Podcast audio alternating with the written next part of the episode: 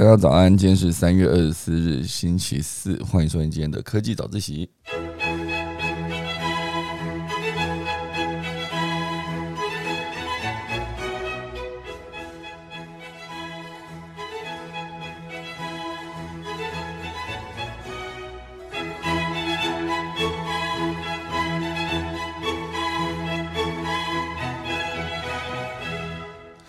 好的，今天来跟大家分享几则消息。第一则还是跟俄罗斯乌克兰战争有关。今天是三月二十四号，也就是开打正式进入一个月哦。从二二四开始算，算到三二四的话，就是差不多一个月了哈。那这一次在全世界有世界各地都有非常多人在这次战争中提供了一个数位救援哈。比如说这个贝克汉，他就是用他自己的七千万追踪的 IG 账号，把这账号借给一个乌克兰的医生，然后来传递乌克兰医生想要传递的资讯其实还有非常多人都做了类似的事情，再来跟大家分享。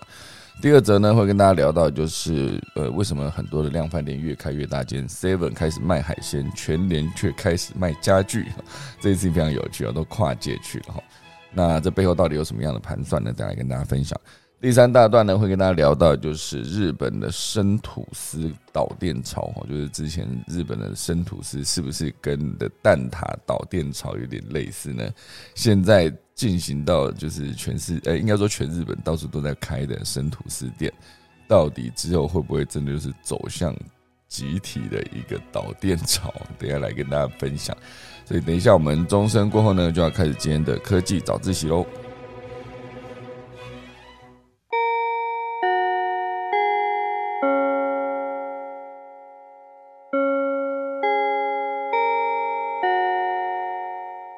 现在进行了乌克兰跟俄罗斯的战争进行了一个月嘛，好，等下我们第一段就来分享所谓的全世界的高手的数位救援。那当然，这中间提到非常多之前也聊过的东西，比如说，好，之前的 Google 关闭了即时交通的路况，好，来以免呃，就是增加资料被收集的可能，好，比如说那个时候乌克兰出现了大批的闹难民潮，想要离开乌克兰，那。所以最后直接会在交通即时路况上面显示，哦，就是大家开始往呃大城市之外移动，哦，所以现阶段呢，当然乌克兰的难民潮已经超过了几百万人了，所以相对的是一个蛮痛苦的状态。所以，Google 在关闭即时交通路况之后呢，同时也推出了一个快速预警的空袭系统，我就是用呃快速预警的空袭警报，让 Android 的手机用户可以及时掌握空袭的危机。那这一块这件事情，当然就是 Google 在这件事情上面去支援了乌克兰的这是战争的后续。所以，像其实包括呃，Facebook、Meta 啦、Twitter 啦，以及 YouTube 等社群巨擘，正目前为止也在正式开始对付来自俄罗斯的假消息，然后或者禁止俄罗斯官方媒体投放广告。好，这其实就算是其中一块。那当然还有之前提到的另外一个，就是 Starlink，哦，就是伊隆马斯克出动的 Starlink，来确保乌克兰的网络不被中断。那以私下来说，会有非常多的骇客向俄国的人民揭露普丁的恶行。哈，以这个逻辑来看，就是全球最大的骇客组织匿名者，啊，就是宣布制裁俄罗斯，号召全球骇客一同加入行动。不只是害进他的俄国的电视台，啊，强制播放战场断垣残壁的惨况，同时间呢，还害入俄罗斯的航太总署，来瘫痪俄罗斯的间谍卫星。哦，之前好像有一个是呃俄罗斯电视台的一个员工，哎，然后他就直接在直播新闻的过程中，然后就举了一个牌子，写说他不支持战争了，然后说战争这件事情是必须被停止的。哈，就是他就突然举这个牌子，当然突然举这个牌子呢，其实后来会面临的刑期非常的重，好像就是十几年的刑期，所以他还是义无反顾的做了这件事情。好，这是其中一个俄罗斯人民的相关的一个消息。那当然，以经济援助上面来看，好像这一次全球用加密货币捐款给乌克兰也是其中一种方式。不管是比特币、以太币，哈，还是所谓的泰达币、波卡币等等，好，所以根据区块链分析公司的数据表示，乌克兰的政府已经筹集了超过价值五千万美元，哦，大概就是新台币十四亿元的金额，用于人道救援跟支持乌克兰的军队。包括他们的口粮啊、防防弹背心以及头盔等等，哦，所以现阶段当然是因为乌克兰的货币哦叫做和林夫纳，哦，他们的货币叫和林夫纳，好酷哈！因为通货膨胀已经贬值了，但是加密货币的好处是价值并不会受到地缘政治跟总体经济影响啊，就是相对的较小，好，所以转账速度又比较快，就会成成为暂时的另类武器哦。同时间那个。非营利组织如救援儿童会、美慈组织，哈，全部都接受各界用比特币来捐款啊，俄罗斯的啊捐款呃，金援乌克兰，啊，这是其中一块在数位货币上面的一个做法。另外一块就是有呃，乌克兰的数位转型部长呢，他推出了官方的 NFT，哦，就是乌克兰国旗的 NFT。用以支持乌克乌克兰的军队，还预计以按俄乌战争为主题来呈现。哦，比喻 NFT 会像一座俄乌战争博物馆。好，盼借由 NFT 将乌克兰的精神、历史文化传递给全世界。好，所以这个乌克兰国旗的 NFT 拍卖所得超过了一亿。好，它差不多是一亿元台币，就是三百五十万美元。哦，所以这一块在经济援助上面，就像刚刚讲到，全世界的所有的虚拟货币的捐款。在整个乌克兰统计之后呢，目前为止达到了十四亿台币的规模，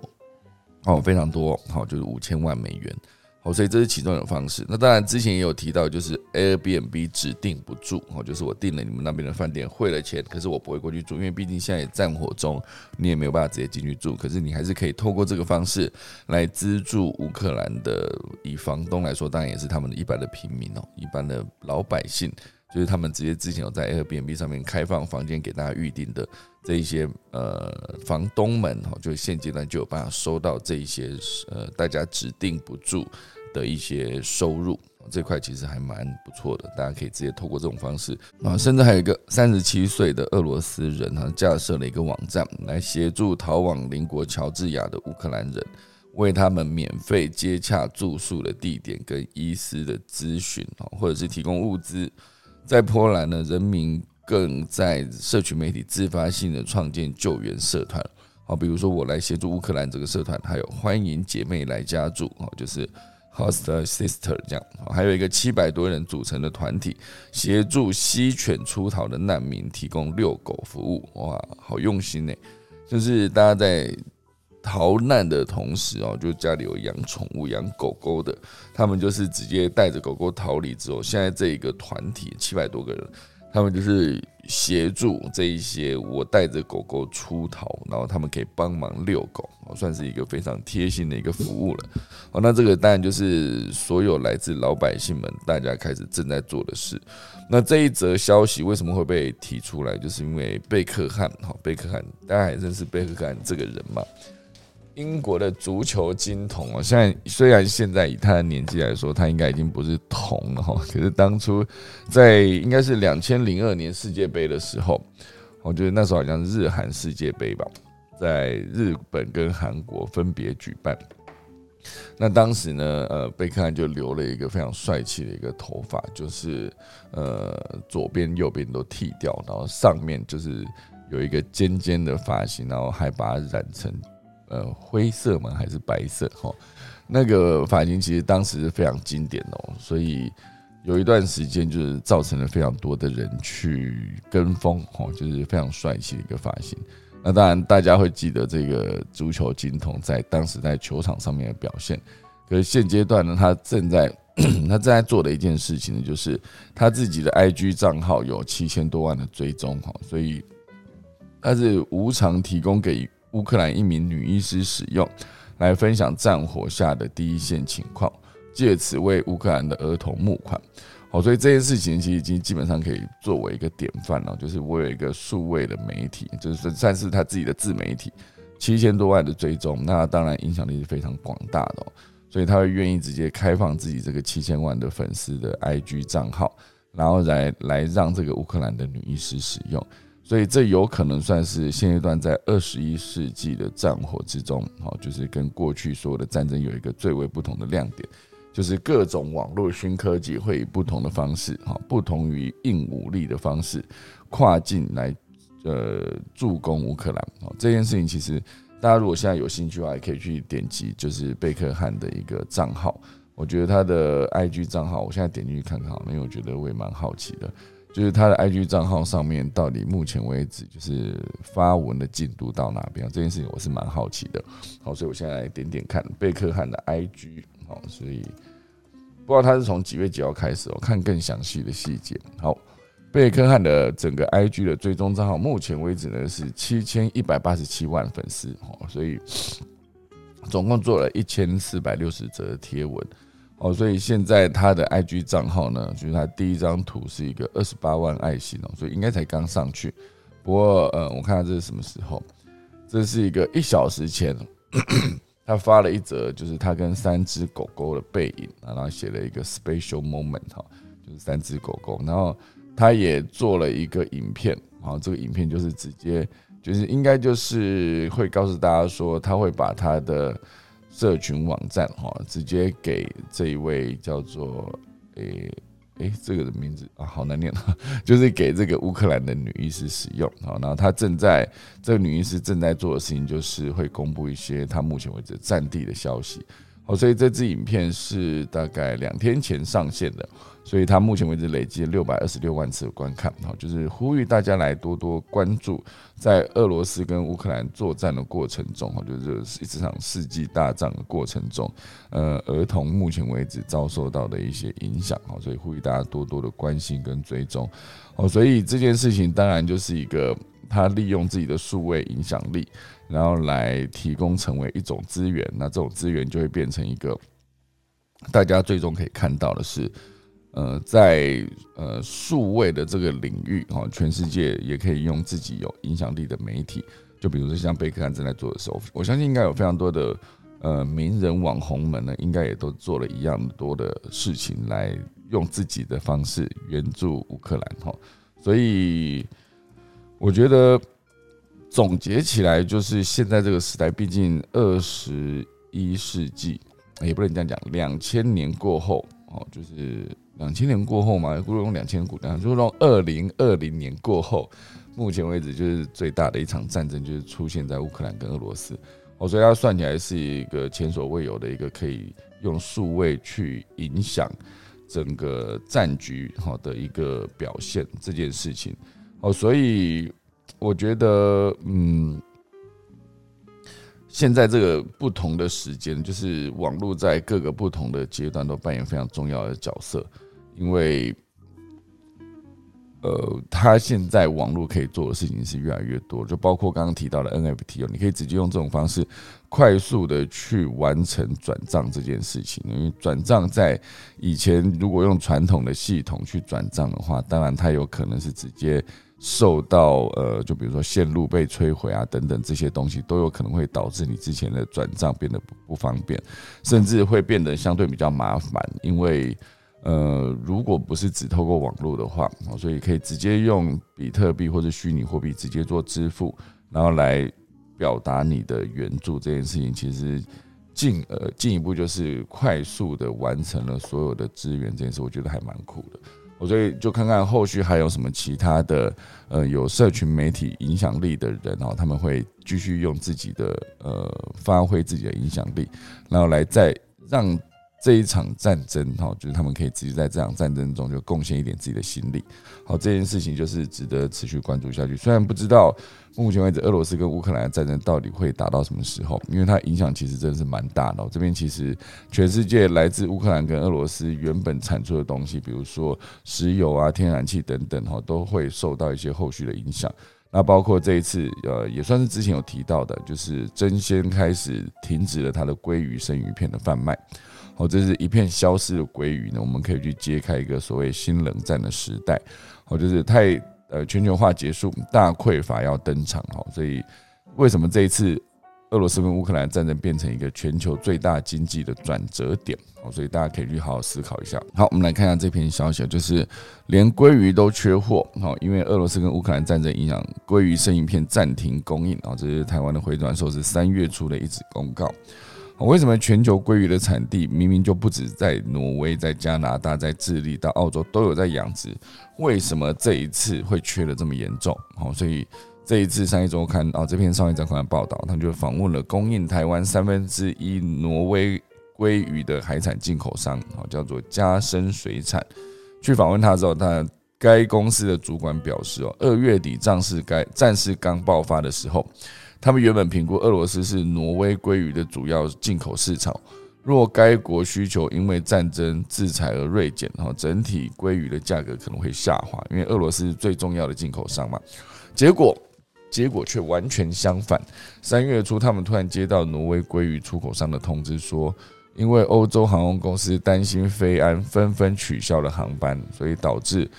鲑鱼的出口受到严重的影响啊！即使有航班，运费也是用十倍数在飙涨哦，非常恐怖哦，十倍数哦，所以。价格飙涨呢，不止造成了负向循环，出口商就把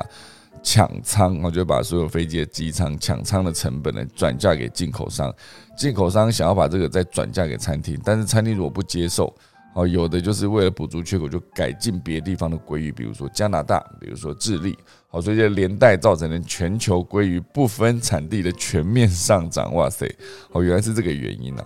因为主要就是鲑鱼在挪威出口非常的大量，然后就是出口商就是因为你的航空公司担心飞安就影响，就是会不会经过乌克兰跟俄罗斯的战战争的上空会不会受到影响，哦，所以就纷纷取消了航班，所以导致出口的减少，好，减少之后运费也暴增嘛，那当然全世界看到这个，呃，因为。呃，运输的成本增加，进口商当然就不愿意哦，直接继续跟挪威买，就跑去跟别的加拿大、智利等等的鲑鱼去做购买，所以现在全球的鲑鱼部分产地就全面上涨。那除了鲑鱼的断货引发讨论呢，缺货涨价唯一更延伸到帝王蟹跟海胆，所有的海产在这一次的。战争哦，就变成大家可以去看一下，全球早就已经是个地球村哦，就是所有的呃全球各地的局势都是牵一发动全身了。因为一个乌克兰跟俄罗斯的战争，目前为止你可以直接思考到我们的很多的海产哦，就是从鲑鱼开始，帝王蟹、海胆等等这些高档生鲜，会不会有可能接下来的所谓的呃生蚝什么的也都会受到影响？哦，这其实算是一个。本来水产就是高档的一个食材哦，一时吃不到你还能忍哦。可是如果说谷物，比如说之前提到的，因为俄罗斯跟乌克兰的战争，所以导致小麦的价格也是飙涨，因为那个出口就会减少嘛。好，所以如果只有谷物的涨价跟断货，则是之后最严重的全球粮食供应危机的重大议题。哦，因为。俄罗斯跟乌克兰就是缺了小麦哈，所以其他国家的增产不就解决了吗？当然不是，更可怕的是俄罗斯还是全球最大的肥料出口国哦，其中的钾肥哈，就是那个钾一个金一个钾那个钾肥，更是占了全球总产量的百分之二十哈，所以包括巴西、中国、印度等主要粮食生产国都是大客户。你没有肥料，你就种不了你的作物。当你种不了的时候，减产就是一定的，所以当减产以后，接下来就会造成粮食的短缺，所以它真的是影响层面非常的大。我就必须说，这是乌克兰在全球的呃各种呃资源的这个领域的盘点上面，确实它是一个非常，就比如说它天产天然的矿产哦，那个石油跟天然气等等，还有他提到的全球最大的肥肥料出口国，我觉得。之前没有认真研究的时候是怎么样，不会想到说，因为一个肥料就导致所有的作物没办法种哈。当然，没有肥料是没办法种，没错，只是没有想到俄罗斯的这个全球最大的肥料出口国这件事情，好，就是直接影响到后续的粮食短缺。好，所以你如果缺。缺小麦，还缺了肉跟面包，因为肥料其实还会影响饲料。大家知道，就是肥料可以拿来种作物，可是肥料直接拿去做成饲料这件事情，养猪、养鸡、养牛，全部都会受到牵连。哦，所以。嗯，这位主管就有提到，以前碰到缺原物料哈，或者涨价，都是差不多一个季哈，三个月嘛哈，或是六个月哈，就是半年这这个方向就过去了。这一次呢，感觉绝对不会是短期，因为你现在甚至看不到战争的尽头到底在什么时候。我就是他们在和谈的过程中有非常多的呃讨论出的落差。然后就比如说，到底接下来哈，就是这个两国的领导人，到底接下来谈判桌上面会不会愿意妥协哦？因为根据呃之前传出来的消息，就是嗯，乌克兰跟俄罗斯渐渐的两国有分别，就是在一些议题上面做出妥协。可是，包括乌克兰提到的，就是维持国土的完整这件事情，就是之前的克里米亚啦，之前的很多在俄罗斯周边，呃，在乌克兰周边的一些。国家的状况啊，全部都是想要被乌克兰总统纳入原回归原状的一个状态，可是这显然是不太可能哈。所以不知道现在这个战争到底终点在哪里的同时，呃，直接影响到就是全世界的各大产产品哈，比如说刚刚提到的水产啊，比如说食物，比如说呃肥料，导致后续的猪、鸡、牛全部都会受到影响。那这家公司的老板，我觉得这家公司的受访者就有提到说，从来没有看过他们的冷冻库可以空成这个样子，二十年来第一次这么空哈。全球最大的肉类调理代工厂叫做强酱食品的副总经理就提到，战争呢也导致船运的塞港更严重，到货的时间不固定，他就非常担忧说，如果只有鸡肉再涨价的话，涨价的效益就会蔓延到猪肉。好，所以现在万物都非常的缺，让大家都伤透脑筋。从你我的餐盘开始，选择就被改变了。这而且这也只是一个开始而已。好，接下来有没有可能世界经济就真的分裂成两个集团？好，一个是以中国为导向，另外一个是以美国为导向。好，这是呃一个彼得森国际经济研究所的总裁，好叫做珀森去做的一个预测。好，他有提到说，世界越来越分裂，影响越来越广泛了。经济成长率可能会越来越低，会创造更少的创新，更常见的各国产业的保护协保护主义，然后更低的投报率。我就包括和硕的董事长童子贤也有表示，哦，当全球分工重组的话，不会像过去这么有效率的时候，未来你买手机或者你买其他物品，可能就会跟买汽车一样，要排队等一个月。所谓随手可得、无限量供应的年代正在结束。我觉得这边就上了一个结论，就是新冷战的来临，哈，匮乏跟涨价都会成为一个常态，好，然后大家有没有准备好面临这三十年来最大的经济转折了呢？好，就是生在现在这个时代，就是也也不能说有幸看到这个转折啦，就是相对的比较不幸了，因为谁都不希望经济越走越回去，食物越来越贵，然后所有的东西都越来越买不到，好，但大家都不希望。所以就是还是希望说，嗯，我们在远远的彼端，哈，就只能去呃，什么为他们祈祷，战事赶快结束。好，这就是这一次的乌克兰跟俄罗斯的战争，在刚才提到的数位救援以及现在粮食短缺的两个方向。好，这就是今天第一大段。第二大段呢，就是呃。嗯，小七卖海鲜，全联卖家具的背后，这这一则消息我觉得非常有趣哦。因为呃，我来看一下，好，这则消息来自数位时代的报道啊。他说，为什么现在零售店都会纷纷走向什么都卖的店型？哦，我让印象印象深刻。现在是三月嘛，我家巷口就走过去的巷口，其实本来就有一间那个 Seven。然后那 seven 之前就开的好好了，而且它它的店面就是属于那种两个店面的那个宽度，所以算是一个蛮大的店型哦。所以在去年十二月吧，还是呃，应该是去年十一、十二月那时候，哎，那家 seven 就突然就关掉了。然后关掉的时候，我就想就想说它是不是整个撤走？结果不是，他就会写说他正在改装中，然后改装完成大概日期是什么时候，就在会在为呃我们附近的居民继续提供服务。那。后来就是经过差不多一个多月吧，它的改装大概就一个多月。改装完成之后走进去看，哇，最大的差别就是它增加了冷冻柜，蛮大一个柜哦，就是它的柜门是可以跟可乐柜，就是饮料柜一样，就直接这样拉开，就是直视的呈现哦，就是白色，所以里面大量的出现了所有所有的生鲜食品哦，都是有冷冻的，然后也有一些是冷藏的一些方向，所以。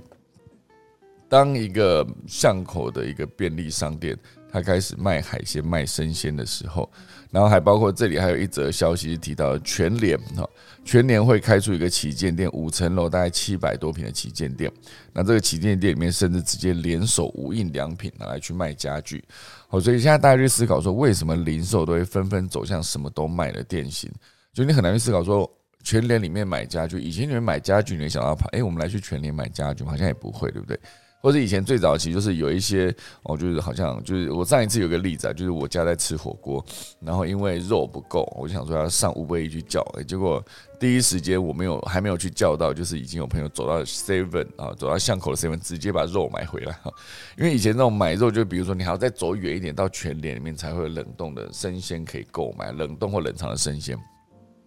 就那一次，那个肉回来的速度就是非常的神速，因为真的就是在 Seven 买，买完就直接送过来，这件事情非常的酷哈。所以当 Seven 开始卖海鲜啊，全联开始卖家具的时候，这一些零售商店呢，到底以后的面貌会变成什么样子呢？好，就是会有一个趋势。好，所以这里还有另外一个例子啊，家乐福哈，零售的龙头家乐福，在去年十二月也在林口开出了全新的超市店型。实际卖场空间是三百三十平，哈，是一般超市两倍大，也是家乐福旗下的最大的超市的店型。那全年当然今年是一月，我宣布跟无印良品合作，在台东开出五层楼近七百平的台中中山旗舰店，我就用类似百货商场的店型去做引战。哦，当然。目前为止，真的去看一下全年这一路以来的改变哦。从最早他们说我们不强调装潢，我们不强调招牌，然后地板啊，那个里面的地板也不是那个抛光的地板，就是普通的地板。他们一开始主打就是我们用最便宜来吸引所有的消费者嘛。你想要只要想到全年，你就记得便宜就好。可是便宜这个印象一路这样打下来之后，他们发现。开始受到广大的关注之后，他们就开始提供在价值方面的服务。好，所以包括吸引年轻人，为了吸引年轻人而打造的新呃全脸美学嘛，就是你可以。直接用全脸的袋子做一些设计，变成自己身上很潮的一个过程哈。因为其实真的没有在开玩笑，以前全年的袋子啊，就是那个蓝色、红色那个 logo 的袋子，以前最常看到它出现的地方是哪里？你知道吗？因为全年的袋子塑胶袋特别的厚，好，所以特别厚的过程就代表说它很耐用。当它耐用的时候呢，什么？什么场域都会需要耐用的袋子嘛，所以你会常常看到一些所谓的收集资源回收的，你也也不能说他们是流浪汉哦，就是有些非常辛苦在收集资源回收的，因为全年的袋子非常的耐用，所以他会直接把它挂在推车上，装满了很多他回收而来的，比如说空的铝罐、哦铁罐或是保保特瓶，好，所以。以前有一大段时间，你会看到全联就要么就是刚从店里面被提出来，而且一开始呃购买全联的人消费族群年纪也偏大啊，你就看到哎比较大的年纪的人在提着这个袋子从全联走出来。另外一块就是因为袋子不会破嘛，所以就会出现在非常多的资源回收的场合。你能看到就是他跟年轻人连接绝对不会这么的密集，因为买的一开始买全年人确实都是年纪比较大。那挂在那个资源回收车上面这也是最严重的一个影响，我们就不会觉得全年是跟潮流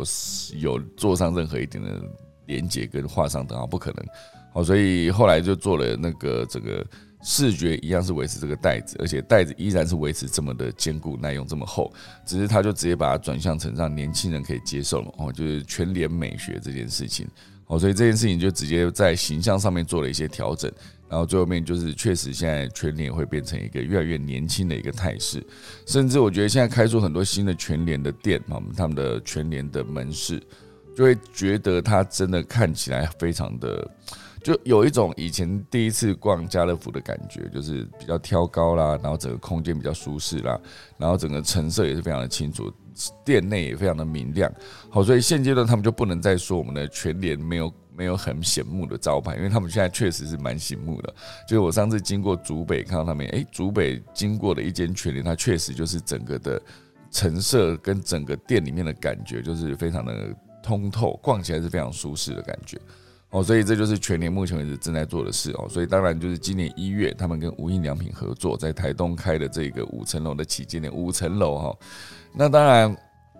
这边还有提到，就是 Seven 在一月推出了 Open Now，也是大幅提供了生鲜蔬菜跟冷冻鲜食的比例，品相甚至是一般超商的两倍。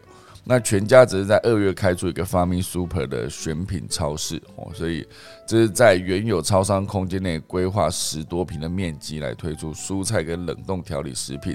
等这些超市才有的品相，来目标是瞄准小家庭的开火需求。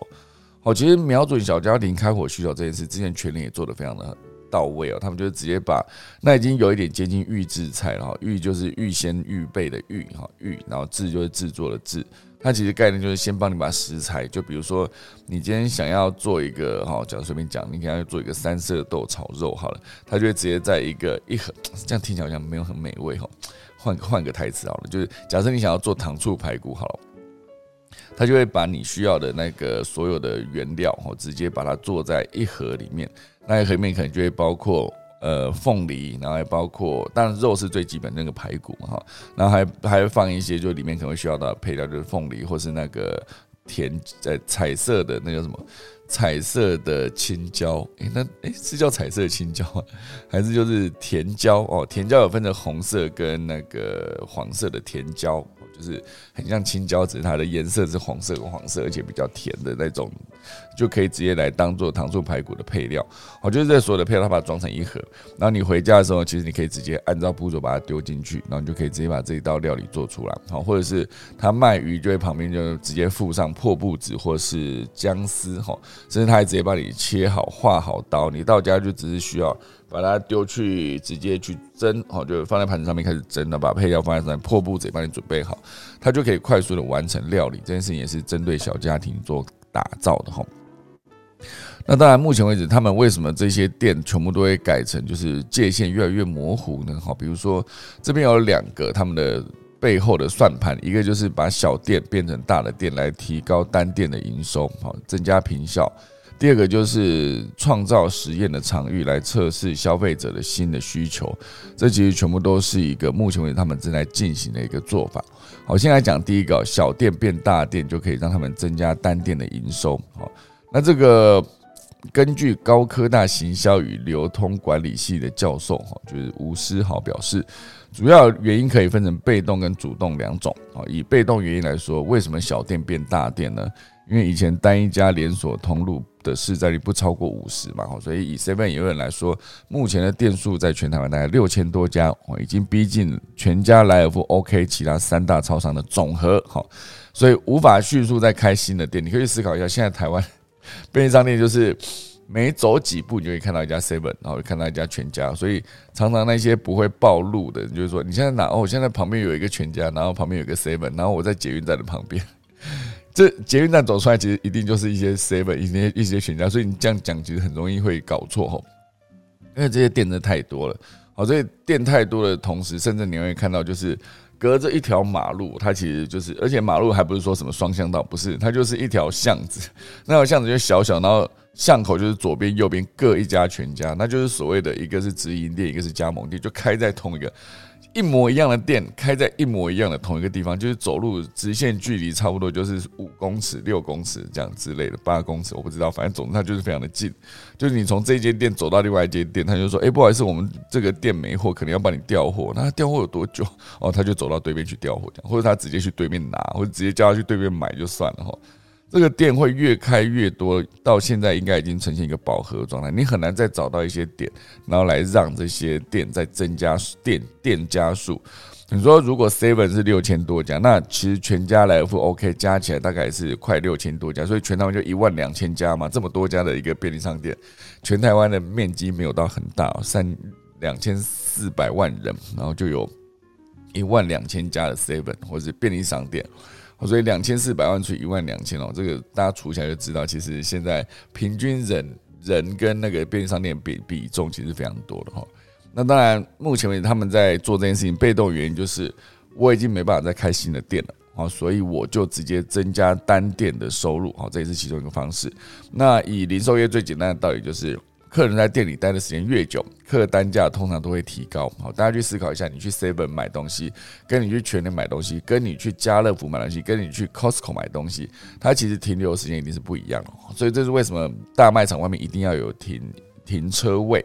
好，所以一个停车位就会带来，假设你就更愿意一整家的人来，一整家都来，大家都觉得说来都来了，那就多买一些东西啊。所以常常去逛一些大卖场，就是好，我今天去看一下，不要买就回来，还是满满一车哈。通常都是这个样子。哦，所以他们目标当然就是增加客人在店里待的时间。那以目前全联在台东开的这个五层楼的大店为例子，该店的目标月营业额可以达到一百呃一千五百万啊，比标准店型增加了四到五成哈，所以它停留时间久真的是有帮助。另外还有一个就是实体大型店会比虚拟二楼更有销售潜力吗？哦，所谓的虚拟二楼就是呃，电商下定之后，让消费者到店取货，或是外送平台下单这样。这主要就是很难会是消费者上门的主要拉力哦，尤其是超商、超市更注重便利性的零售通路，消费者往往都是冲着通路的最后便利哈这个部分来的，以一楼的那个便利，就比如说 seven 的可口可乐一罐多少钱？哦，那一般比较便宜的零售啊，比如说像我去胜利这种卖杂货五金的这个店，或者是有一些时候是你去呃槟榔摊有在卖哈，都有在卖。一模一样的东西，它在不一样的地方，它会有不一样的价格哦。可是你会不会选择去买？就你你明明知道去家乐福买。可乐可能四罐哈，才才，假设一罐可这个可乐在 seven 一罐是二十块，可能在家乐福买，你可能是六罐哈，差不多就是九十八十之类的，它其实便宜非常多。那你为什么不会觉得说，哎，那 seven 卖这么贵，我不要去买？就有些时候你就真的想说，我就是想要喝一口可乐，就希望可以马上买到。那你如果走到巷口，马上就是消费二十元，就不差那三块，你就可以买到这个可乐，当场就可以喝下去。它就那个便利性，其实就是它可以卖比较贵的一个原因。好，所以这其实就是这。这个增加店型，然后把那个单店消费呃提高，然后他就有办法提高所有的收入啊，那这当然是其中一个重点。那另外这个除却这个被动因素之外呢，还有一个主动的原因，是因为急需要空间哈，设备需要有一个实验的场域。来测试自家通路还能创造出哪些商机给消费者。好，所以像之前的全，应该说 Seven，他们开始卖呃冷冻或是冷藏的食物，就是代表说他们在冷链配送这件事情上面哦，一定有某种程度的实力才开才可以做这件事情。好像之前 Seven 送过来的东西比较多是偏冷藏，比如说他们的 Seven 的纯吃茶哈，它是有一个比如说四度啊四度这件事情来做保温跟配送。好，所以如果说他今天一定要送冷冻的东西的时候，他其实冷冻的车队哈就必须要有找到足够多的资源，或者是由他们自己的车队哦，就是改装成有可以做冷冻配送物流的，才可以接到这个后续的整个供应链哦，直接把它串起来。好，所以当然现阶段呢，很多人去思考说，大型的店是否能够带来更多的获利当然是有待观察。尤其是这一次全年开了这么大一间，然后 Seven 卖海鲜，当然经过几个，说今年开始卖，可能经过到今年六月，可以看半年半年时间之内他们的发展状况，然后可以看看他们后续会不会做出什么样的调整。好像比如说这里还有另外一则消息，就会写到说，以 Seven 去统计，每两秒就有人会去买意大利面。哦，就是按照它每年度的整个总体销售，在除以秒数这件事情，就可以得出他们的意大利面是每两秒就有一个人把它从货架上拿起来拿去结账。哦，所以 Seven 那就是从这些数据统计出来之后，得到一个结果，就是瞄准商机，准备推稀释鲜食的新品牌。哦，这件事情当然就是 Seven 目前为止正在做的事情。哦，旗下之后会有一个新的鲜食的品牌，叫做欧拉拉 O H L A O A。L A L A L A 好，这个是目前为止呃 Seven 正在做的事情。意大利面卖的最好，我不知道大家如果有去 Seven 买买一些，如果急很急的情况下想要吃东西的时候，你会去选择什么东西？因为它的意大利面就是放在那边，我永远不会去拿，因为我我本身就是，就算你一个很好的意大利面店，我都很不会很喜欢吃，因为我没有很喜欢意大利面。所以我通常都会买它的奋起湖便当，哈，就里面可能有一块肉，加上一只鸡腿，然后还有一些简单的配菜。那奋起湖便当目前为止越卖越贵了，哈，就是整个涨价涨到一个跟以前比起来，真是贵蛮多的。好，所以目前为止他们就会讨论说，品牌经营会变成以鲜食变趋势，所以他当然就要推出自己的所谓的意大利面的品牌，哈，这个呃 Seven 的新的商机，哈，就是它的欧拉拉这个品牌。好，这全部都是一个接下来有可能出现在货架上哈，所以这一次其实所谓的联名还有另外一个可以跟大家快速分享，就是虾皮联手 OK 超商哈，所以会。他们到底想要做什么呢？因为目前为止，很多的虾皮店到店已经已经在很多地方已经开始开店了，展店。所以上一次我就逛了一间虾皮店到店里面，诶，还是有一些可乐饮料可以买。就是你就把它想象成它是一个 Seven，只是它里面全部都是橘色的，就是虾皮的代表色。所以这个虾皮大军呢，它紧追全家跟 Seven，它他去年八月开了第一间实体店，还推出了店到店的服务。不到半年呢，虾皮的店到店已经超过了四百间。那三月十七号，他们甚至还直接跟 OK 结盟，哦，就是跟超商的呃，OK 应该算第三名吧，应该会比莱尔富多吗？哦，还是第四？哈，因为 Seven 最多店店以店家数来说，Seven 最多，然后接下来全家就是第二名，然后再下来才是 OK 跟莱尔富，是莱尔富 OK 哪一个？哈，我我记得好像我有点忘了。哈，总之就是这只虾皮，它就是直接跟呃 OK。OK 超市做连接哈，然后直接结盟之后，这个所有的全通路就变成他要卖爆品，或者他要出租货架等等各种方式都可以增加他们的营收。虾皮店到店直接开出来之后，当然呢，目前为止他们。物流也面临卡货的瓶颈运送时间动辄会两周起跳，引起许多抱怨和不满。所以借由结盟呢，一方面可以加速服务范围，提高运货的能量啊。第二，当然就是面对个别门市数并不多的业者，虾皮在拆账上面仍然可以保有更多的谈判力。哦，所以这个逻辑上来说，他应该就不会直接去跟最大龙头 Seven 合作，因为 Seven 也不需要跟他做这样的。Seven 应该现阶段是还是会把那个虾皮定义成接下来有可能会变成他们的竞争对手。所以以目前为止，他这个虾皮店到店哦，他就举了一个松烟旗舰店，也就刚好就是我之前逛的那一间。它除了一样可以从便利商店、从咖啡、生活用品卖到微波食品啊，仔细看它还保留了整面货架给热门的网购美食。好，所以这这个背后呢，当然就可以看出这个他们整个虾皮背后就是海量线上销售数据这件事情，就有机会把提前把热卖的商品铺货到所有的门市。好，所以接下来虾皮的店到店的门市可能会更方便哦，就看大家之后有没有兴趣直接去。做购买啊，就是当然店目前为止会持续不断的开开店中哈，所以现阶段就是一个展店的过程，接下来就可以看到它是否能够开花结果了。好，好，那这就是今天第二大段啊，第三大段会跟大家分享就是一个呃日本哈，日本的，哎，这跑哪去？日本接下来的这件就是呃。看一下我要写什么 生吐司啊？对，日本的生吐司，好，日本生吐司有可能会直接变成一个导电潮。就是讲到导电潮，大家不知道会想到什么？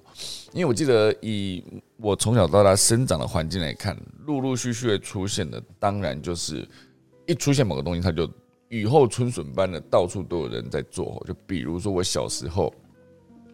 保龄球馆，哈，这个大家可能会有有一点印象了。保龄球馆，当它一间开了以后，发现哇塞，全台湾遍地开花。那时候我们要打保龄球，可以有非常非常多的选择，就可以到好几间店去选。你可以选择它的单价比较便宜，或者它服务比较好，或是它有些可能单纯是它那个鞋子哈，鞋子处理也很好，它就不会那么臭哈，类似这样子。因为毕竟你得穿保龄球鞋嘛，那保龄球鞋都一定要去先去量脚的大小，然后他拿一双给你，然后拿一双给你的时候，你还要先喷那个就是消臭的，就是直接你就穿着，然后就开始准备去拿你的球去打。我不知道大家上一次去打保龄球是多久以前哈，所以保龄球确实现在。你真的想要打保龄球，你就好认真找才找到哦，原来哪里哪里有一间哦，就是大家移动蛮远的距离才跑到那个保龄球馆去打保龄球。我真的是很久很久没有打保龄球了，所以保龄球馆突然间就一瞬一瞬间就是开的到处都是，然后一瞬间又到处每一间都倒闭了哈。这同样的一个例子在蛋挞上面也是哦，曾经在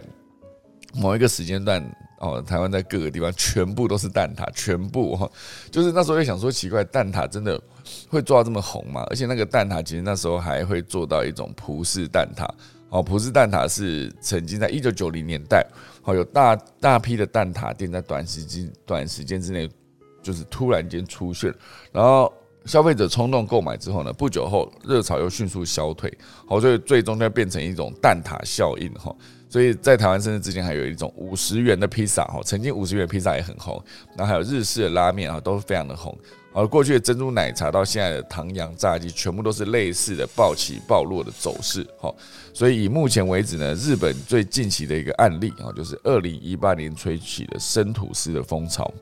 生吐司的风潮，日本出现各种生吐司嘛，比如说小麦的奴隶哈，还有想到这个人太厉害之类，这全部都是品牌很有趣的名字哦。就我就出了一个生吐司，叫做小麦的奴隶。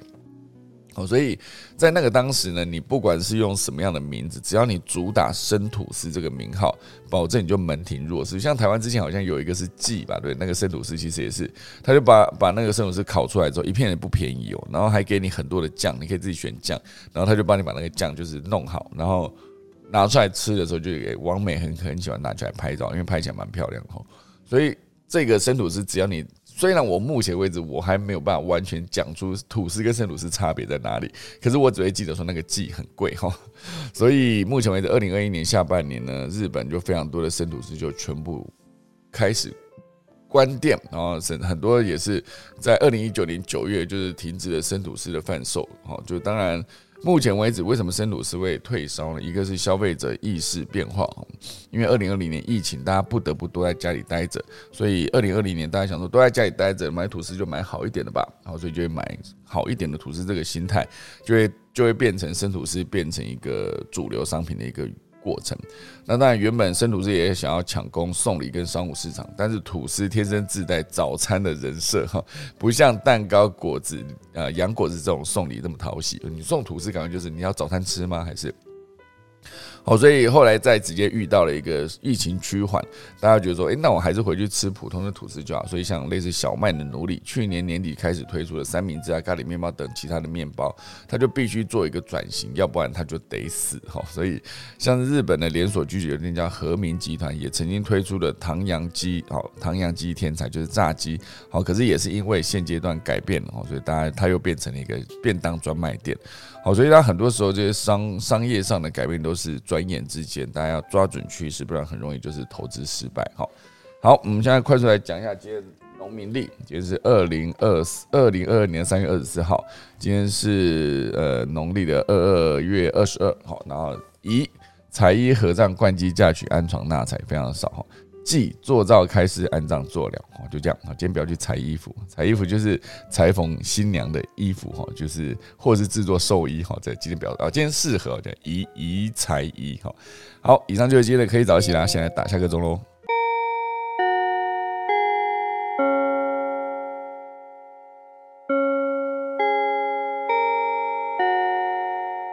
今天在台上的朋友们呢，我们来看看有几个人哈。哎，我们看到连凯老师穿着我们昨天新换上的制服，金牛座的制服。哎，连凯老师，连凯老师，不知道老师在不在啊？哦，老师今天在开车中吗？有有有在，只是现在背景应该会比较吵一点。嗯，老师在坐车是不是？对，要去高雄啊。哦，是在坐高铁这样子。对对对对。嗯，那个我我是。听到刚刚的那个全联啊，嗯，呃，比较有印象的应该是全联先生吧？没错，对，我觉得全联先生应该也是一个蛮好的一个销售的一个印象，哦，让大家都对他印象蛮深刻的。那之后我在想，全联是不是可以利用说，给所有的民众的这样的印象，再衍生出从全联先生衍生出另外一个全联家庭之类的啊，那个。不晓得他们的计划组有没有这样的想法？嗯，对对对，那加深大家对这一个概念的一个印象。嗯，所以这算是蛮成功的一个销售案例吧。嗯，对，没错没错。所以这个一开始遇到全联，就看到全联的广告，然后还看他整个一路以来的全联对于他们要行销的主轴的一个演变。一开始看真的是就会觉得说，哎。你会意识到这间好像有在做转型，可是让他每一个决策都是做的非常精准的考量之后来做的一些改变啊，这一切都是因为我现在在师大念硕士班嘛，所以我们之前那个上个学期的老师哦，他就会请了一个之前在执行这个专案的，算是一个主导主导地位的一个呃，就来这边教课的奥美的前主管哦，所以。他在讲每一个阶段，然后全联他们每一个思维背后面的，应该说每一个行为后面的思维，我就会发现说他其实想的非常的仔细哦，就是整个过程从一路你这样看下来，然后到后来就有人盖，就是他概念有点像是你看了一部电影，那你觉得他的铺陈很精准，然后到最后编剧跟导演出来跟你讲解说，诶，为什么他们当初很多的决策是这样做，你就会觉得听到很多的比较内部的消息，就了解说，哦，原来他们这么完整的在做执行这件事情，就听了就很过瘾。哦，所以一路这样看起来就觉得，嗯，还不错啊，所以学到蛮多的，就尤其在行销这一块跟那个 IP 打造这件事情，所以全部都算是目前为止我自己也正在做的事哈，所以就是很有收获，我就就也分享给大家。那大家之后如果继续看到全年有什么广告，或是全年有什么样新的举动的时候，大家其实也可以去思考一下，他们背后真正想达到的目的是什么。当然。带给所有消费者方便也是其中一块了，所以不确定大家现在在全年会买的东西是变多还是变少呢？尤其是之前他们那个公仔哈，四百块就可以拿到一个复仇者联盟的公仔哈，这件事情是非常有趣的哈。好，那今天就谢谢大家收听啦。今天时间来到了八点零六分哦，等一下我我也是得先出门了，所以今天就先准备要把房间关掉了。好，那今天就先来打下个钟。